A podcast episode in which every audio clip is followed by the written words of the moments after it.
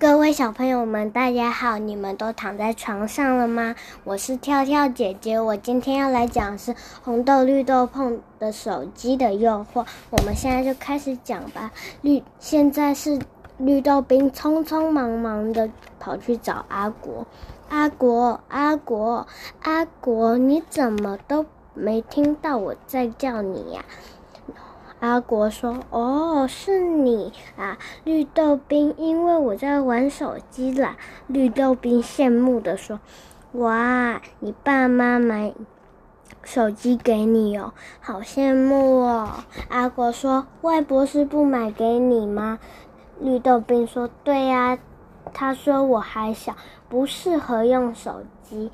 我爸妈很常不在家，所以。”他就给我手机说，是可以随时联络我。阿国，阿国说，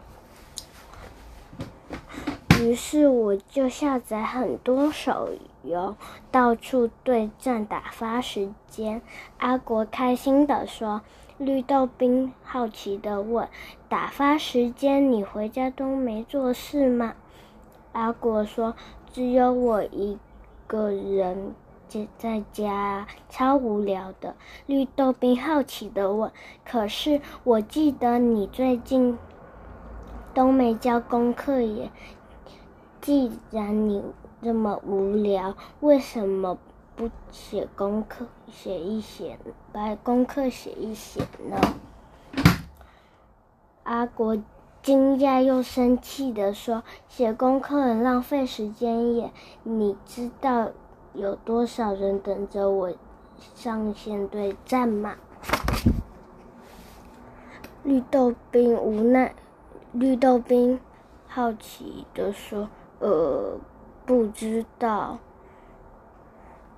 阿果无奈地说：“算了，跟你说。”了也是白说，你又没有手机。